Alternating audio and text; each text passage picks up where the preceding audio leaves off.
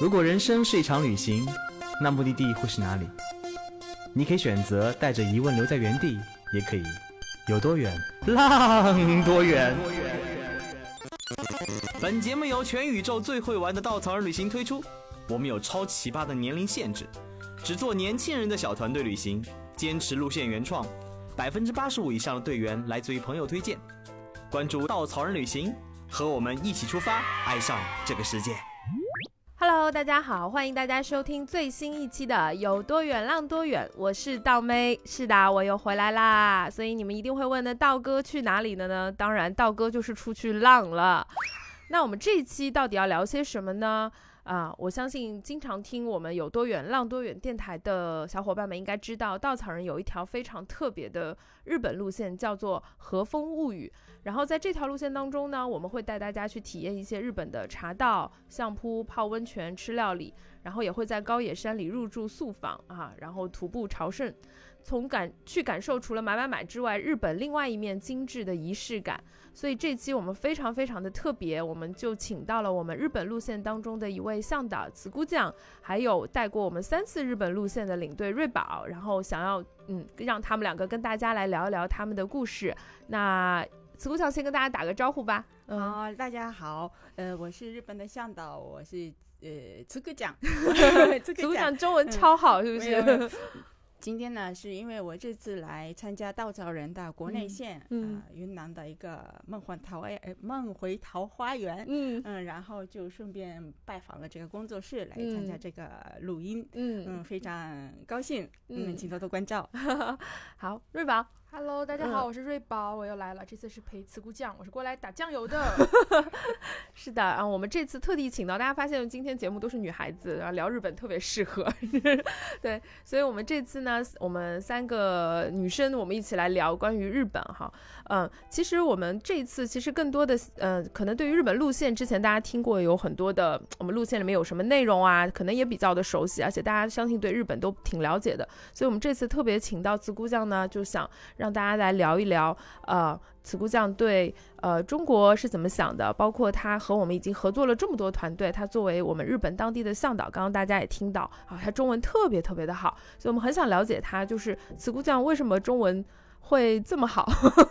完全听不出来。呃，那你是之前嗯学过怎么样去学中文，还是说有在中国待过？这是我嗯最早的时候是，呃，小时候吧，嗯就非常喜欢中国，嗯，啊可能是这个是因为看到了电视节目，当时日本播放的是《西游记》啊，然《后西游就记看》了这个《西游记》之后，对中嗯国就是产生了很很浓厚的这个兴趣。嗯，之后呢，就呃自己看电视的中文讲座，中文讲座，嗯，嗯然后就自己编呃，并不是说学习的感觉吧，嗯就是玩一玩，模仿讲一讲，嗯嗯，因为我觉得呃，尤其是女生讲的中文非常好听，哦 嗯，，所以真的，我就一直嗯模仿他们讲话，啊、然后呢，晚上也就一直听那个广播，山东人民广播电台，什么山都东人民广对播电台都可以收 听的啊，都你可们以那收时候听可以收到对山东人民广对播的，电对台的啊，嗯因为我的老家在那个靠日本海那个地方，嗯嗯，所以嗯晚上都可以收到那个广山东人民广播电台，嗯然后我每天晚上都在听，虽然听不太懂，嗯，嗯，但是一直在听听听听听，之后呢就觉得哎听懂了，突然有一天突然听有懂了，听真懂的嗯，嗯然后呢，呃，反正就一直这样子，因为喜欢，所以就多多接触，然后嗯多多讲一讲，嗯嗯，然后就后来的话呢，大学也上了那个呃中文系的，嗯嗯，大学，嗯。嗯，所以大学也有就也有正统的学过这个学过嗯中文，中文，嗯嗯，那有在中国待过吗？啊有，嗯呃，我是呃比较时间长的吧，是零六年到零七年的时候，嗯，在河南省的开封开封嗯啊当了一年的日语外教，哦，那时间是最久的、嗯最长的，嗯嗯，那你会说开封话吗？ 封中嗯中中，还不错，嗯 就就会说呃这一句，嗯嗯。好，那呃，你之前是怎么？就是你认为中中国文化，你刚刚说对中国文化有兴趣，你觉得它的什么东西你会特别有兴 趣？啊嗯，这个嘛，嗯其实很多人都会问我这个的时嗯候呢，我嗯也，也其实也自己也不太清楚，因为有时候喜欢某一个东西，或者是某一某喜欢，不管是喜欢什么，嗯反正是喜欢这个人，嗯喜欢这个东西，你嗯为什么的时候呢，也很难讲清楚，讲清楚。嗯 喜欢就是喜欢，嗯嗯，嗯就这样的感觉。反正我一开始对中国感兴趣的还是那种，可能是嗯一些比较呃华丽的那个色彩，色彩嗯， 色彩啊红色啦，还有啊黄色啦、嗯黄金色啦那些色彩，还有很大的那种感，怎么说？呃，因为日本是比较小嘛，嗯地方也比较小，但是嗯中国什么地方都是很大，嗯而且呢，呃，自然风光也是非常的，就是环境是最很大的，嗯所以那个呢，呃，对我的印象呢比较深刻。然后，呃，再加上还是这个中文的语音非常好听，哦嗯，我们中文也觉得日文好听是吗？日文我是不太不太清楚，因为我是日本人，所以嗯很难在在那个第三者的这个旁旁观嗯旁观者旁观者嗯嗯嗯，的角度。那那那你是什么时候开始做就是旅游做向导的呢？嗯嗯，我是这个也是从开封回来之后，哦嗯，我一开始呢是看了一本书，呃，他是我我忘记作者是谁了，嗯嗯但是他他是一个家庭主妇，嗯一个家庭主妇呢，她就写了一本书，叫那个从厨房的窗口可以看到北京， 嗯嗯，这样的一本书。然后她呢本来是一个家庭主妇，嗯但是呢她后来呃就学习学习很努力的学习学中文之后呢，就考上了导游翻译的这样的一个嗯资格。嗯之后呢，呃，我就呃觉得是，因为我当时也是一直是当家庭主妇的人，嗯所以我那时候呢也是呃想说，因为从小就一直自自学了，还有大学也学了中文的嘛，嗯啊、所以想说啊，那我现在也就呃重新开始学中文试试看。嗯嗯嗯然后就疯狂的学，开始又是重 重新开始学中文，嗯，然后就考上了这个导游资格证，嗯嗯，之后呢就从事这这行业了，嗯，嗯。那我应该是去年开始和稻草人合作，啊对的对的去年嗯哈。对那你还记得就是第一次嗯看到稻草人的队员，然后带我们的对情这景个吗 是，其实一第一第一次我跟稻草人合作的时候呢，嗯因为我之前对稻草人也是没有什么的这样的呃，了没有解听说过，哦也没有自己接触过的，嗯嗯嗯嗯、呃所以呃，我一开始呢跟之前以普通的这个中国人的。呃，旅旅游团一嗯样的那种嗯嗯自己的这个想法，嗯嗯但是呢，嗯，后来才知道，接触过好几次之后才知道，几次之后才知道，哎，这个跟普通的旅游团是完全不一样，嗯，完全不一样。嗯嗯，具体来讲的话呢，嗯、首先是那个 giver，就是嗯领队嗯不一样，嗯 嗯领队不一样，然后客人也是不一样的，客人不一样。嗯，我是第一次，因为之前我呃拿到了这个导游证之后呢，嗯带过好几次的这个客人，嗯，去参观这个东大寺奈良的东大东大寺寺，这个嗯和风物语里面也会去东大寺，在奈良，嗯，在奈良，嗯、那么以前的这个中国客人的话呢，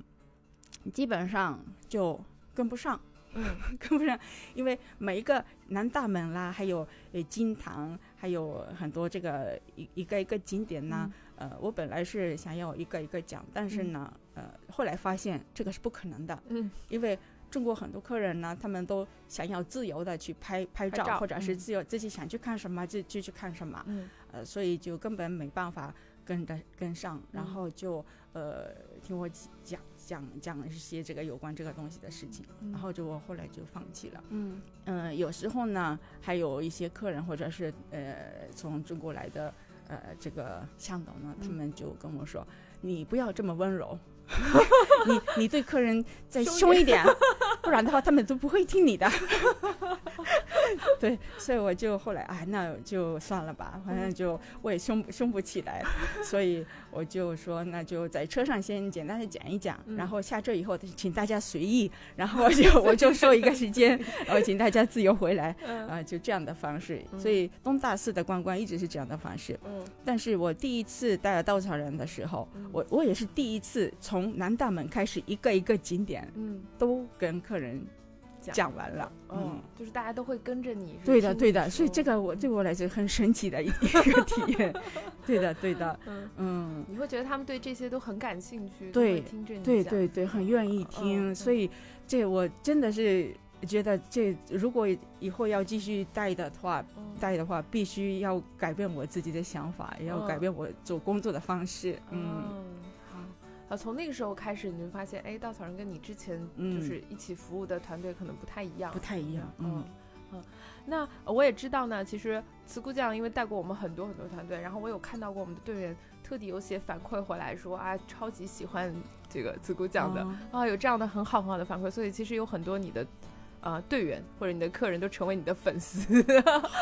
真的，呃，然后他们也会经常，包括我们的 giver，我们的领队也嗯会回来说、啊，这个我合作过慈姑酱是我见过的，真的是最好的一个向导、啊，哦然后所以就是可能听众朋友不知道，或者是小伙伴们不知道，子姑酱在我们办公室超级红，她一来大家都知道她。 哇对，啊、那呃，我们也想知道，就是除了就是我们刚刚讲到了，就是有除了很多队员是你的粉丝，其实我们领队有很多粉丝，所以我们今天特地也把瑞宝请过来。对，瑞宝还写了好长好长的 文章是吗？专门写子姑酱的文章。对的，嗯对的，对的，嗯因为那个其实我跟慈姑酱是去年，去嗯年我们春节的那个团，嗯然后嗯跟慈姑酱搭，然后一起带的这条线，然后当时我就觉得啊，就就首先其实自己带过很多线，你见过对很多向有导。合作过很多国家的向导。对对嗯对，但是嗯每个国家向导你有会不一样的定义。我一直觉得日本人可能是比较中规中矩的，嗯但是遇到慈姑酱的时候，我对慈姑酱的第一印象就是我开准备会，嗯就是我开准备会，我还记得在大堂，嗯然后那个我跟第一次啊，第一次有向导主动跟我提出来说我要参加你的准备会，嗯到现在为止也是唯一一个。嗯我说啊，嗯，好呀好呀，欢迎欢迎。然后我还记得那个准备会，我我开了整整两个小时，嗯慈姑酱在旁边就真的就站了两个小时，嗯所有队员都坐着，我就跟慈姑酱说，我说没关系，你坐在旁边吧，他不要紧不要紧。然后他的背就挺得很直的，就站站在我旁边，就真的是站了两个小时。嗯然后当时我第一个就觉得说，哎，很不好意思，因为慈姑酱其实，呃，我我是觉得就是说，可能慈姑酱看起来可能比我们稍微虚长一点，然后会觉得这么蛮不礼貌的。但慈姑酱一直，真的我还记得那时候开到十点钟，嗯让慈姑酱站到十点钟，而且当时见慈姑酱的第一面。我今天在路上还问我说：“慈姑酱，你还记得我们的第一面吗？”慈姑酱说：“不记得了。”我说：“我记得。” 我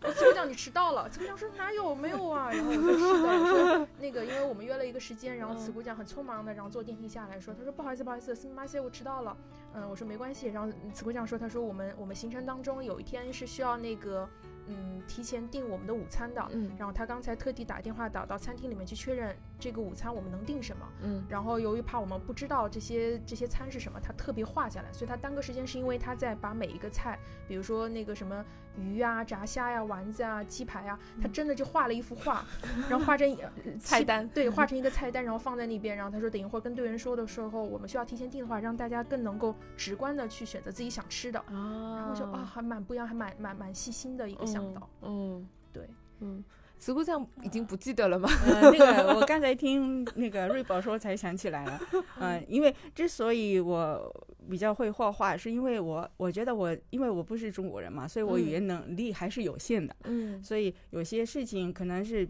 直接画出来是比较简单、比较直观，嗯，嗯比较容易理解。嗯对，包括带队途中，其实我们能看到，就是我们比如说到高野山啊，然后会有很多地方，其实慈姑酱他都会专门准备他自己准备的一些材料，然后就嗯画的，比如说那个高野山的三山是什么样的，然后一些图，然后还有他会跟我们讲什么龙王的故事，嗯然后后面我我因为我去了几次，最后一次没有跟慈姑酱合作，但我在他的隔壁团，他们的他们的他们的领队发了一张照片给我，嗯我就看到慈姑酱拿了一张图，然后给大家在讲，我说，诶，这张图又是一张新的图。后来还问慈姑酱，对慈姑酱，他说他后面又学了，就是他因为带我们的线专门去高野山那边又去学了一个考了一个证书，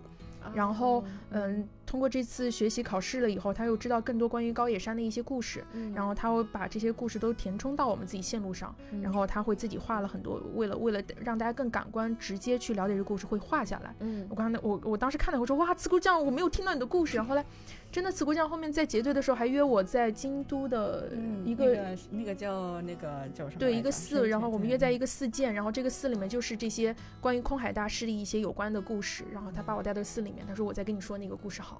哇觉得哇，就是很多神泉啊对神泉院，嗯，神泉院，对对对，就是很多细节很多点，我会觉得其实他真的蛮细心的。嗯，嗯，比如说大家有时候队员问一个问题，他可能现场不知道，他就说，嗯，我不知道，我会帮你确认一下，嗯然后第二天你会知道的啊。子国酱晚上会帮你问好所有东西，然后给到这个队员。对，就是我们刚刚也在跟阿池聊天，他说他也参加过您的队，嗯然后他说他问了一个完全就是作为一个日本人也没有必要知道的一个问题，嗯对，然后他说子姑教练跟我说这个我阿池我这个我真的不知道，然后第二天塞给了阿池一张小纸条，就是子姑酱晚上在那里做功课，然后写写完答案的一张小纸条给他。然后还有就是，大家会问一些奇奇怪怪的问题，比如说三得利嗯的、 是是那个吗？他说三得利是三是三的，是不是太阳的意思是吗？对对对对。然后子姑讲说，我也不知道，但是我回去再去查一下。其实就是大家问问题，对我来讲也是非常好的事情，嗯因为我有些事情是真的不知道，也也没有想到会有这么这样的奇提怪的问问，对对对。但是这个有了这样的提问的时候，我才有办法去查一下，然后查完以后自己也就能够作为自己的这个一个信息吧，嗯呃就存起来，嗯然后哪一天还可以讲出来，嗯嗯，所以嗯，但是那个我已经忘记了。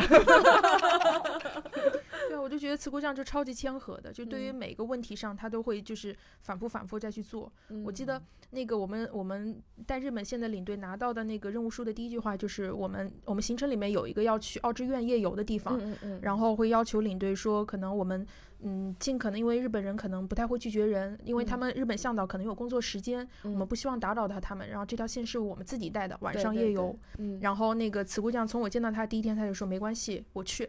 然后我觉得啊，是吗？我说我真的会会打搅到你吗？因为这已经是你下班的时间。他说没关系，没关系。那个我也是去学习的，我每次听小和尚说的每次内容不一样，然后我在不每一次去的过程当中，在不同的在学习学习，然后以便后面可以更好的给后面的队员。嗯所以就是当时我就觉得哇，为什么他可以就是真的不厌其烦的一次又一次的做同样的事情？嗯包括我们哪怕是在路上，就是比如说那个，我还记得那个时候我们路上有放一些关于呃一些一些知识点，诶，当时是放的是鉴真鉴真对鉴真和尚鉴真大师的一些呃语音，就我们队员在放。嗯然后那个慈姑酱坐我旁边，慈姑酱就拿本子在那边记。对，我当时 说啊，我说你在记，他说是啊，他说我没有听过这个，嗯，就是很感兴趣这段历史啊怎么样哦的。所以隔了很久之后，那个队员还专门就是把这段视频音频，然后给到慈姑酱，让慈姑酱，他说慈姑酱很开心啊，我很好，我要我要回去听这个。对对的，就这我会觉得很好奇，啊因为我觉得，呃，在领队跟向导的身份来说，向导肯定他的这种文化输出肯定是比我更多的，嗯但是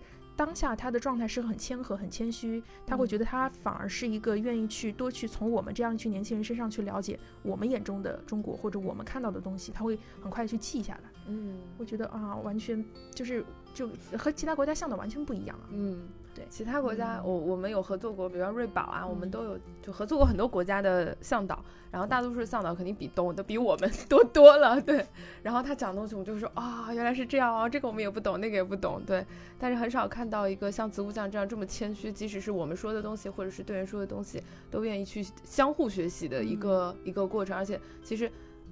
即使是在重复的路线里面，不就是重复的，比如说不停的带一个点，都会有不断的新的东西出来。对，这点让我们觉得非常非常的敬佩。啊， 也不不会玩， 呃因为呃，我我总觉得呃，导游做导游是非常很难的事情，因为我嗯之前呢是因为。呃，就觉得自己不适合了导游，所以呃，就是工作的重点在都在了那个翻译工作那边了。嗯嗯，是认识稻草人之前的事情。嗯嗯因为慈真姑是酱好像还是每年会带他们的市长会、啊会来无锡还是哪里会去，对他是市长的翻译。嗯我们是那个当地有一个一座一座城市跟无锡市是友好城市哦的，友好城市嗯，所以我们嗯每年会到 到这边来，嗯，嗯嗯但是嗯、呃后来呢，就认识到稻草人之后，就开始呃就觉得对导游这个方面，我可能也可以做一点 点，但是呃那个时候就发现啊，可能我对。作为导游的这个知识方面呢，还是非常的弱的，嗯嗯，所以要加强这方面，嗯嗯尤其是从中国人的角度看的时候的这个东西的这个看看东西的这个角度吧，嗯嗯，这个呢是我我们是就是我因为我是日本人，所以我是不太懂的，嗯嗯嗯所以听那些音频的时候呢，或者是他们提出来的问题啊，啊，都给我很大的这个怎么说呢，就是印度，印度，印度是用中文怎么讲啊？不会，在场没有人会，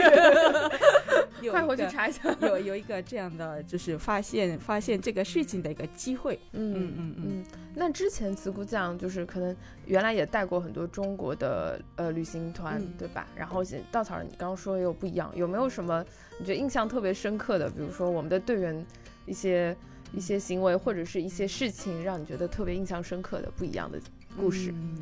其实，嗯，怎么说呢？大家整体来讲的话呢，非常有礼貌，哦，嗯，非常有礼嗯貌。嗯嗯，然后嗯，怎么说呢？就是可能是大家都是。呃，经过非非常激烈的这个学习竞争的人们，人，所以呃，所以不管是怎么礼仪方面，还有那个，当然是这个学习方面也是吧，是知识方面，嗯，也是非常的非常的，就是远远超过我，所以呢，所以，嗯，所以这这个呢是自然而然的会感感受到的，嗯，然后，呃，但是呢，一个非常，我现在也就呃想到的是一个非常觉得非常特别的是，我接待过好多次的这样的稻草人的团，但是高野山的素凡，嗯呃，住那个地方的时候呢，大家都会呃，就是在门口的地方都得脱下鞋子，然后进去以后都都要穿上那个拖鞋的。嗯那么，呃，吃饭的时候啊什么的，进房间的时候还是要把鞋子脱下来，那个拖鞋要脱下来。嗯那脱下来的拖鞋呢，基本上这个是因为大家都不不习惯这个这样的做法，所以嗯呃很难就把那些呃拖鞋呢摆摆得整齐的这样的、嗯嗯这样的现象是很难很难看到的。其实，嗯其实这个日本人的可能是呃年轻人也是比较少少嗯少看见的，嗯，所以我呃稻草人的每次住呃住那个宿房的时候，嗯也是都是还是那个拖鞋是脱下来之后呢是嗯乱七八糟这样、嗯巴拉巴拉巴拉巴拉嗯这个脱下来，嗯但是这个我觉得也是比没没有什么，嗯，嗯但是那个有一次母鸡带的那个团的时候，嗯母鸡带的那个团的时候，我要去进去的时候，发现那个房间前面呢那个拖鞋呢摆的很整齐 的，摆了一排一排的，嗯然后我就惊讶，哎，为什么？ 难道母鸡跟他们事先说了吗？要把拖鞋摆整齐。嗯对， 我这个个我没没有没有跟他确认过的，嗯，但是我那时候觉得非常的神奇，他们为什么做到这 些？也有可能是队里有强迫症的人吧， 是吗？就是看到乱的就受不了。 但是但是这个的话，就算导游或者是嗯那个 giver 跟他们说了几次，可能是因为这个是习惯性的东西，是的，是的，嗯是的。所以、嗯呃，你知道，但是知道和做得到是不一样的事嗯情，嗯所以嗯他们也做到了，而且我也没跟他们说，嗯嗯，嗯，然后大家所以就很有我秩我序我看到嗯那个情景的时候，就 很惊讶， 然后现在很后悔的说我没有拍照。嗯嗯，那中国的年轻人，因为我们的队员大部分都是年轻嗯人，对，然后呃白领可能工作嗯对几对对会嗯多一点，对对，然后呃比如说北京、上海啊这样子比较多。那中国的年轻人跟你想象中一样吗？嗯，中国的年轻人，其实以前我也没有那么多嗯接触的，嗯呃只但是嗯，就是好学，好然后学，对什么都很感兴趣，我很好奇，什么都想要吸收，什么都想要知道，非常积极，嗯，而且呢，非常的呃，怎么说呢，很好相处，嗯，然后呃，很有幽默，嗯，很好笑是吧？真的真的，嗯，嗯很开朗，嗯， 嗯，那他们问过你，刚刚说他们好奇，你觉得他们问过你最奇怪的问题是什么？ 有没有什么让你觉得哎这个问题好奇怪啊？也没有特别好奇怪的问题了，呃因为每每个地方去到的地方，他们看到了，呃，嗯然后听到了，呃，嗯就觉得，哎，为什么为什么会是这样子？嗯然后就问我，嗯嗯，其实这些他们问到的问题呢，因为我我我认为是理所当然的，嗯嗯所以我嗯没有把它当做嗯当做过那个问题，嗯但是实际上经过他们提问的这样的机会之后呢，我再去仔细的查了一下之后才知嗯道。嗯啊，原来是这样子的。嗯比嗯方说嗯呃上次有一个队员，嗯、我们去到那个高野上的那个呃谈善且懒的地方，有一个根本大塔。嗯嗯，那日本有些建筑物呢，就是有关寺院呀、神社的建筑物，它呢有些是彩色的，有些是没有彩色的。嗯那么这么根本大塔的话呢，它是彩色的，然后它是红色和白色，还有嗯窗户的地方是绿色的。嗯嗯嗯那我以前跟和尚问到的是那个橘黄色，呃，等于是红色的部分嗯和白色是有什么意思？嗯这个我已经呃问过，所以知道，嗯所以嗯每次都跟那个大家就介绍。但是那个窗户的部分的绿色是为什么绿色呢？这个我没我没有听说过，也嗯没、没有人提问过，嗯所以我没我也没有太太大的在乎。嗯，但是呢，有有一次那个我我讲到这个颜色的时候，有一个队员说：“那为什么绿色的窗户的绿色有什么意义？”嗯，然后我也答答不出来，我也讲不出来。然后等一下，我我等一下去问一下那个僧人，嗯嗯，然后我就就马上去问了他那边的那个僧人，就说、你那个你上次跟我说的是那个红色和白色的意思，我知道了，但是那个绿色的窗户为什么是绿色的呢？他说嗯绿色，嗯，为什么呢？这个我也不知道。之后呢，我就又打了电话给那个专门建设那些寺寺庙啊，呃，那些建筑公司。呃，有几家，然后维修文物的那些公司打电话问了，然后后来才知道，其实以前的这些古代的时候的这个颜色呢，总共有五五种颜色，嗯其中呃绿色呢表现的是和平呀，还有稳定这些意思的，嗯嗯，然后因为窗户呢，窗户那个地方呢是跟外界外界外面的世界是直接这样的接触到的一个地方，嗯所以，呃，用这个颜色，绿色的这个颜色呢，就放到了这个跟外面接触的地方来，呃，保护的怎么说呢，就是一种结界的这样的一个角色，就是嗯嗯嗯保护呃从外面进来的东西，经过这个稳定和平的这个颜色之后呢，里面嗯就不会进来不好的东西，嗯嗯，他是嗯这么解说的。哦所以我觉得啊，这个可以，这个可以接受，这个是 我这个可以接受因为因为之前问过的其他的公司的时候呢，呃，公司的话呢，他们有一些说，哎，为什么绿色的呢？嗯，这个吧，因为好看嘛。我们刚刚听慈姑酱讲这个故事，就可以知道，其实只是一个队员可能随口问的一个小问题，然后慈姑酱会通过各种途径，打电话呀，问僧人啊，嗯问文物保护的人啊，去了解他最后的答案。所以，其实我们刚刚讲，瑞宝刚刚也讲到了，慈姑酱会因为一个问题，会一直，啊、会给到大家答案，会想方设法的去帮大家解答这些。问题，所以这个部分让我们觉得啊，非常非常的让我们觉得非常的厉害，嗯，嗯，那如果我我其实挺好奇，比如说慈姑强是一个日本人，嗯，然后如果说你现在最想最想假设你要把你呃日本这个国家展现给我们，你最想展现日本的什么元素给我们，或者介绍日本的什么给我们？嗯 什么呀？嗯，就希望中国人了解日本的什么部分？嗯，什么部分？其实我觉得，因为这次我来中国，嗯嗯、又发现，因为我每次来中国都就觉得，其实中国真的是地大物博，嗯，真的是地大物博。嗯所以，嗯，日本的话可能是小的东西， 嗯，比方说地方很小，然 后东西做的也比较小，嗯呃，吃饭的时候也就这么一份儿一份儿这么小小的，嗯，嗯、这么就感受一个小吧， 小的文化，小的文化，嗯，嗯。吃的也对小，住的也对小，对是吧？然嗯后我因为我以前来中国的时候就看到那个地图，嗯然后就问路的时候，地图上看了很近嘛，然嗯后我就我就问了说，从这边到这个地方远吗？嗯大家呃说不远不远，走路可以走过去。那 我是因为有了那个日本地图的那种感觉，所以就觉得啊，可能是就呃走个大概三三五分钟就到吧。然后他也说了很近嘛，然后就实际上走过去就好像是三二十分钟、三十分钟那 个样子， 就是这就是我们对理解的痕迹。对对对对 对日本的地图的话，真的是如果要走过去的话，非真的非常非常的近的，嗯所以这个大的和小的这个不同的那种感觉，嗯，那有没有中国哪个城市你很喜欢，或者中国哪个地方特别想去，或者是很喜欢的地方？很喜欢的地方，其实我。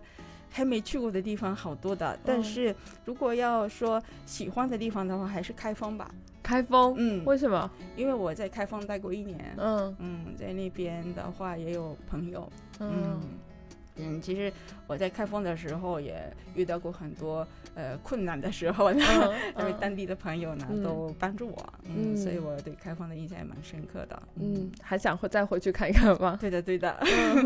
好，嗯，其实今天呢，我们就是邀请慈姑酱来，就是想让大家看到，就是可能大家在印象当中啊，稻草人的路线是什么样子的，这个目的地有多好玩。但是慈姑酱作为我们路线当中的一位向导，也是当地人，我们想让大家了解啊，当地人在我们会和他们进行怎样的交流，以及他们会带给我们的感受是什么样子的。那节目最后呢，其实我很想呃，引用一个我们曾经参加过日本路线的一个队员，他写慈姑酱的一段话来完成我，或者说我们来结束今天的这个节目。他是这么写的：他说，当你见到慈姑酱的时候，你就知道一个人的修养是绝对伪装不出来的。全程陪伴，知无不言，言无不尽，关怀备至，这些词都完全不足以形容慈姑酱在这次日本之行中对我们所有人的付出和帮助。他善良、温柔、可爱、贤惠、有学识，我们都很爱她。对我来说，慈姑酱将会是我对日本人一以贯之的认知。此刻，中日友好听起来十分政治化的词语，才显出了它最本真的意义。好，今天我们的节目差不多就到这边要结束了。然后最后呢，也很希望大家或者说我们的小伙伴，如果你有兴趣或者啊，你能够想要去日本看一看，看看也许不一样的日本，比如说啊，不是买买买的日本是吧？不是买东西的日本啊，是真正看到日本精致的仪式感很足的这些文化，以及想要了解，哎，说不定你会在我们的路线当中遇到茨姑酱啊，然后到时候你们就可以亲身的感受一下她的学识啊、温柔可爱，呃，这些让我们觉得很感动的部分啊。所以最后呢，我们呃希望茨姑酱能够常来中国， 对，然后呃，希望你能够喜欢带稻草人的团队，然后未来能够在更多的呃路线当中看到您，好吗？嗯，好，谢谢，我谢我也谢非常喜欢稻草 人的嗯。好 了，谢谢谢谢苏姑酱，那我们今天就到这里喽，那我们下期节目再见，拜拜。拜拜拜拜。